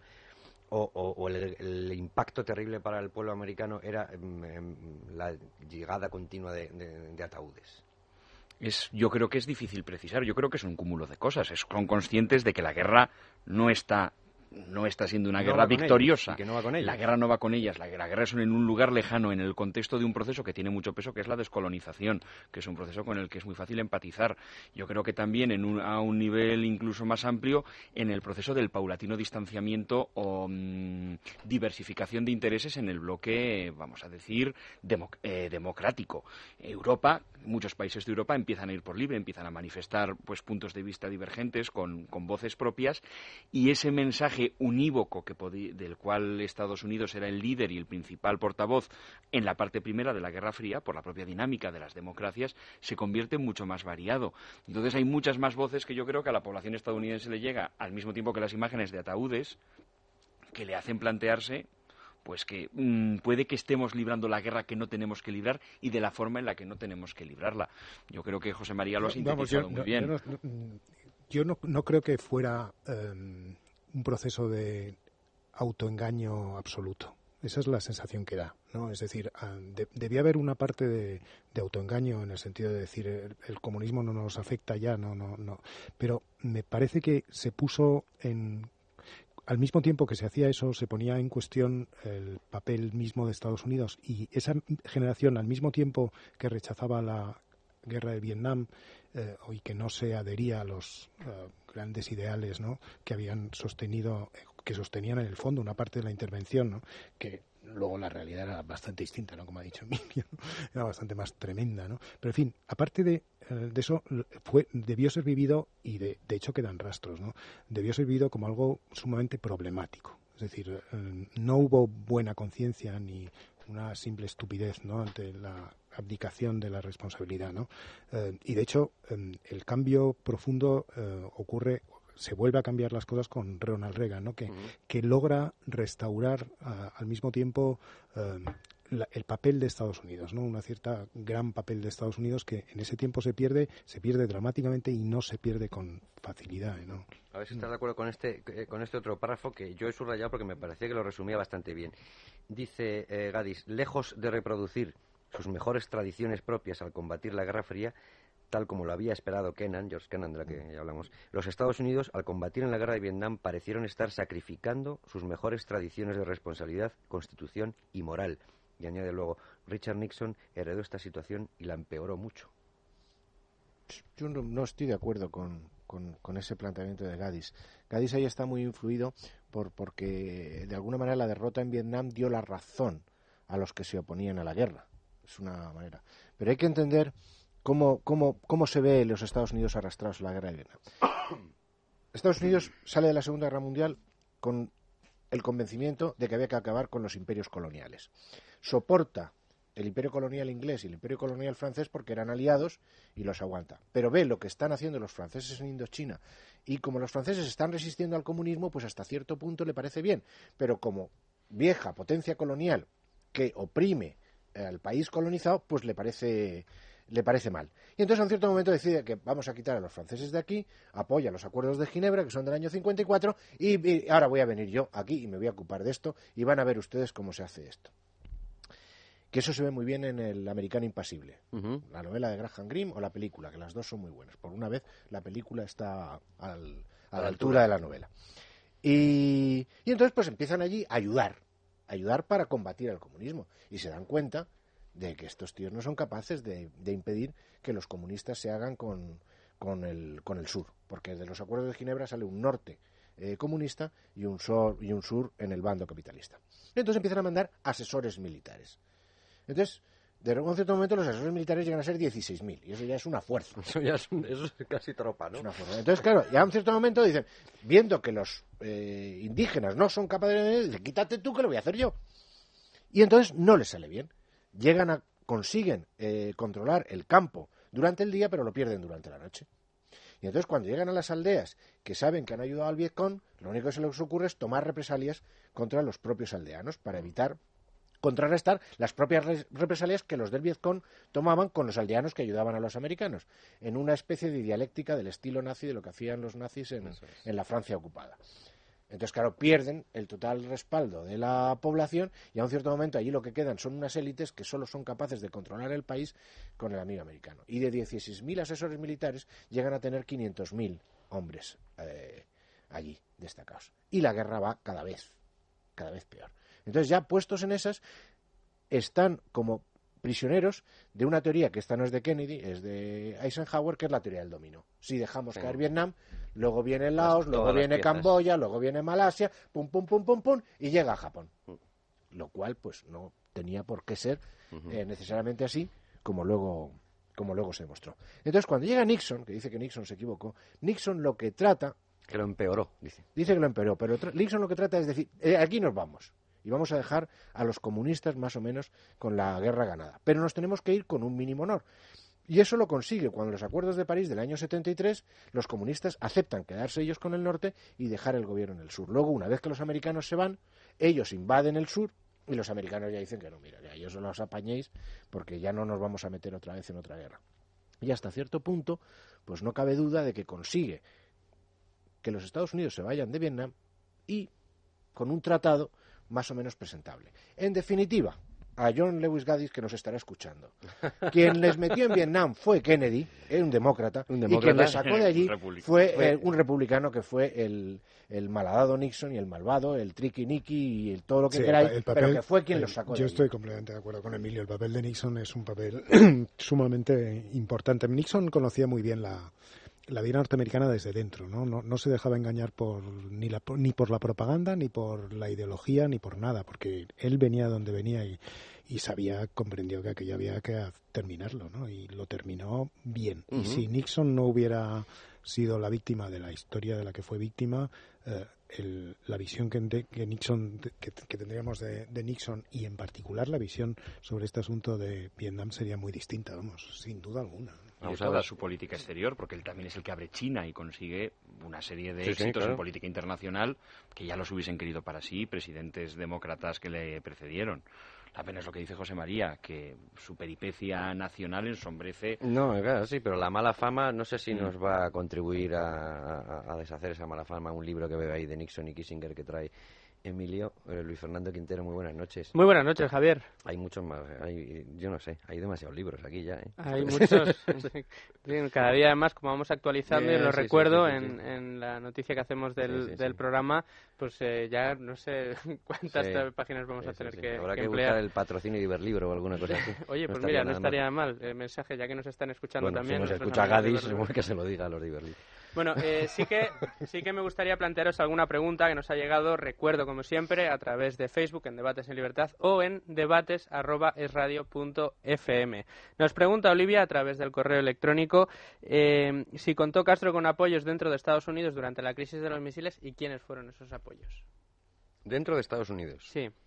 Que yo sepa ninguno, tenía- salvo, si tenía salvo los topos que tuviera la Unión Soviética en la CIA, yo no... Y no en un país con tantos habitantes siempre hay algún loco, pero vamos, yo creo que desde luego a un nivel político nulo. A nivel político y a nivel de opinión, Yo creo eh, que- estoy pensando en directores de cine, en... Pero en aquel No, es entonces que Todavía Oliver Stone no estaba dando la con lata. un, con año, revolución- con un año de revolución Cuando la cubana- revolución, desde luego, la revolución cubana se vio con mucha simpatía en los Estados Unidos, pero en la, ya llegada la crisis de los misiles se habían acabado todas las ilusiones.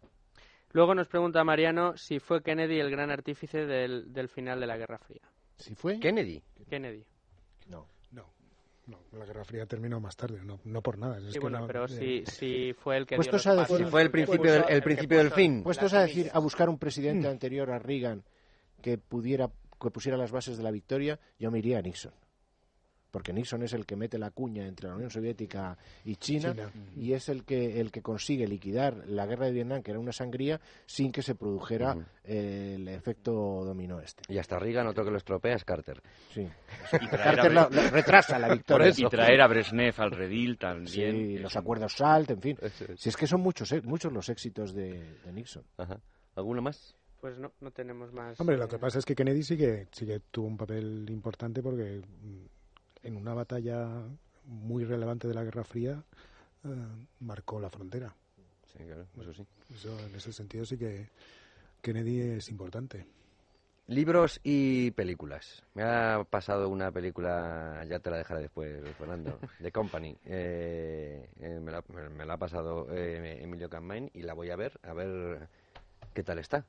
Pues es como una historia de la guerra de la CIA, Sí. eh, contada desde su origen, con una serie de personajes. Unos son de ficción y otros son reales.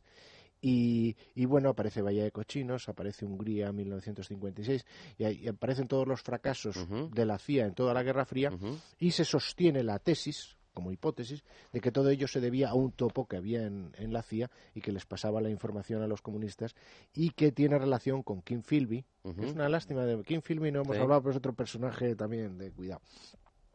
Y, Tenemos y bien, tiempo, la ¿eh? película es- creo la- que además César Vidal en el próximo quiere hablar del caso Farwell y todo esto, o sea que Claro. se puede hablar de film. Farwell, también. por ejemplo, que tiene su película, es más, más fiel a los hechos de lo que es esta. Esta es una ficción, pero que, mm, por ejemplo, los dos episodios, tanto el de Hungría como el de la. CIA, el de Bahía de Cochinos, están muy bien reflejados. La segunda parte del padrino, que también La segunda parte, la vamos a yo me he pasado el Eso programa no me- apuntando ¿Eh? nombres pues, ¿Sí? de Sidney Lumet punto límite, que es bueno, Punto pues, límite.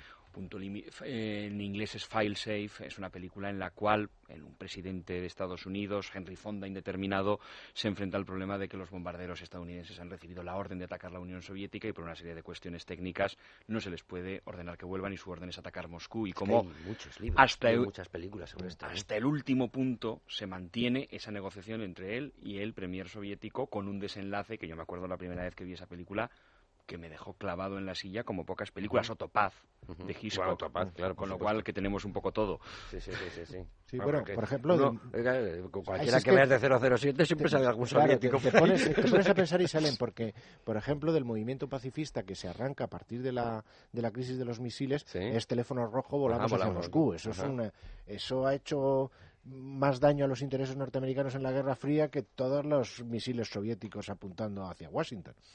13 días también hemos dicho que se, 13 días está es- muy bien, se 13 días recomienda, ¿no? muy bien, sí. Y por cierto, eh, el otro, no sé si hablamos el otro día de la vida de los otros para Sí. comprender lo que era la Stasi también sí. y el control eh, soviético del- de la Alemania esa a la que nadie quería saltar. ¿Cómo se ¿Alguna? llama la película esta de alemana que habla de- Adiós Lenin, Goodbye Lenin? Ah, Goodbye Lenin, Lenin, Lenin. Goodbye Lenin está estaba muy bien. Estaba muy bien porque explica bien el- la posguerra fría, pero también explica bien la guerra fría, ¿no? Ah, pues, eh, explica muy bien, ¿os Además, acordáis, la, no? la explica casi en el seno de una familia. Sí, claro, sí. Y en el género de espías hay una muy buena, aunque quizá no ilustra tanto la Guerra Fría, pero es que la película es tan buena y la novela es tan buena, es que no se puede dejar de decir. Y porque además todavía no hemos citado al autor, que es John Le Carré. Ajá. El espía que surgió del frío, tanto Ajá. la novela como la película, que es una película de Richard Barton, que está Richard Barton fantástica, es fabuloso. Y eso que, que la película está hecha con cuatro palillos, vamos, es con un presupuesto eh, cortísimo, ¿no? Y, y, bueno, puesto a elegir una novela de Le Carré, que tiene película, pero no merece la pena como tal película, es El Topo. El Topo hay que cogérsela y muy despacito, muy tranquilito. No digo que haya que tener un blog de notas al lado, pero casi. eh, pero, pero se disfruta muchísimo. Si uno es capaz de leer despacio y tranquilito y quedándose bien con cada uno de los personajes que va saliendo, es un novelón. ¿Tenías alguna más? Tengo, Sí. bueno, yo es la verdad Sí, es que sí, he hecho danos, un danos. El factor humano, una película Ah, sí, sobre Graham Greene. Graham Greene, sobre un doble agente de bastante poco éxito personal, pero que acaba viéndose en una trama muy interesante, un agente, un doble agente británico eh, idealista que cae en las garras de lo peor de la Unión Soviética Doble agente idealista. él, Caray. él- él- él es eh, por, por un viaje a África, él cree que pues por servir a los intereses del África Negra, etcétera, tiene que servir a los intereses de la Unión Soviética. Ajá. Pero al final él está siendo manipulado en todo momento desde Moscú y el desenlace de la película es otro desenlace de un dramatismo tremendo cuando él descubre hasta qué punto ha sido engañado. Y a un nivel más frívolo, Amanecer Rojo, que es esa película que de vez en cuando uno se encuentra en televisión a unas horas inesperadas en las que la Unión Soviética, en conjunción con Cuba, ha invadido los Estados Unidos y un grupo de jóvenes estadounidenses, es una película yo creo que un poco mítica de la época de Reagan en Estados Unidos, organizan la resistencia en su, en su pueblo contra la ocupación, en el que al final el oficial cubano acaba resultando simpático. Porque o sea, ciencia ficción en estado ciencia puro. ficción en estado puro, en la que se dice que me he acordado de ella por una cosa. Hay un momento que hay una frase que a mí se me quedó. De nuestros aliados europeos, solamente Inglaterra nos apoya. Que es un elemento que está ahí. A medida que avanza la Guerra Fría, Europa que le debe tanto a Estados Unidos, comienza a, distan a distanciarse lenta, pero inexorablemente, uh -huh. y solamente Inglaterra es un aliado fiel. Y luego las películas de marcianos, que las eh, vuelvan a ver ustedes con, con la clave ¿Os acordáis de José María esta, Que vienen los rusos, ¿os acordáis de esta película? Que vienen los rusos. Sí, sí, sí también me suena. Y eso que digo, que vuelvan a ver las de marcianos, identificando perfectamente a los marcianos como los soviéticos. Los marcianos están muy bien. Y se lo pasarán mucho mejor. Venga, vamos a dar curso a los libros que hay aquí rápidamente. Eh... Yo, eh, nada, mira, eh, he traído de la guerra del Vietnam lo que hay mejor, que está en inglés, porque en español no hay nada, no hay nada ¿Sí? bueno, y es de un tal Herring y se llama La guerra más larga de América, America's Longest War. Eh, luego, esto sí que está en español, que es el Diplomacia de Kissinger, y uh -huh. se consigue, está por ahí en libre bolsillo, y aunque son un montón de páginas, eh, pues está muy bien. Es verdad que es el punto de vista americano, pero um, empieza en la paz de Westfalia, pero llega a la Segunda Guerra Mundial en cuatro capítulos y enseguida se mete en la Guerra Fría y está muy bien. Y para quien no le guste Kissinger y crea que no era tan listo como yo creo que era, pues está esta esta especie de biografía de Robert Dalek, que tiene otra sobre Johnson y otra sobre Roosevelt, y es uh -huh. un tío muy bueno, y hace una biografía de Nixon, de Nixon y Kissinger, y yo creo que los dos personajes están tratados con... Es biografía con, de Nixon y Kissinger. La biografía política, o sea, del, del periodo en, que, sí, sí, sí, en que, uno era presidente y el otro asistente de Seguridad Nacional y luego secretario de Estado. Estupendo. Y yo por aquí tengo un imperio fallido, la Unión Soviética durante la Guerra Fría de Vladislav eh, Zhukov, que es un poco la contrapartida, es un análisis a la política exterior de eh, la Unión Soviética desde Stalin hasta Gorbachev, pues desde la perspectiva de los puntos de vista de los dirigentes. A mí es un libro que me resultó muy atractivo. Eh, Socialism in Russia, este libro no está en castellano, pero es una joya, es un libro de un profesor de la Universidad de Edimburgo, John Goodin, que hace un recorrido pues a toda la trama de la política socialista, de la evolución ideológica desde 1890 hasta 1991 y permite acercarse muy bien a los personajes, uh -huh. a sus intereses. Y después una también creo que no está publicado en castellano, A Brief History of sí the Cold War del coronel John Hughes Wilson, eh, que es pues, una historia más, pero una historia un poco desde la perspectiva de la inteligencia, etcétera, muy atractiva sobre el periodo. Uh -huh. José María, ¿alguna enmienda a los libros? No, ¿no? Bueno, son libros estupendos. Hay una muy buena biografía sí. de Nixon americana, grande, que salió hace un, pocos años. Y hay un libro muy bueno que la gente conoce poco sobre la guerra, la guerra fría que se llama Guerras Culturales. Guerras culturales. Sí, que es un libro excelente porque habla de la, de la Guerra Fría como propaganda y de la propaganda cultural específicamente. Sí. Pues, pues ya te mandaré el, la referencia. la referencia. Pues apuntado, ha quedado cazado por Luis Fernando Quintero. Aquí por se caza todo. Biográfico y, y, videográfico. Pues Luis Fernando, muchas gracias. Gracias eh, Emilio Gammani, gracias José María Marco, gracias Emilio San Francés por haber estado con nosotros. Nos queda un programa y te queda un, uno de tortura todavía, Emilio. Vamos a ver si acabamos Reagan, Juan Pablo II, si esto es tortura, Valesa, que sea el paraíso. Sí, etcétera, etcétera, y conseguimos cerrar esta, esta guerra fría. Gracias, eh, Luis Alonso y nos vemos, nos escuchamos la semana que viene, que también estarán por ahí César Vidal, Bardají y algunos más que hemos hablado con ellos. Hasta entonces, amigos. Debates en libertad. Javier Somalo.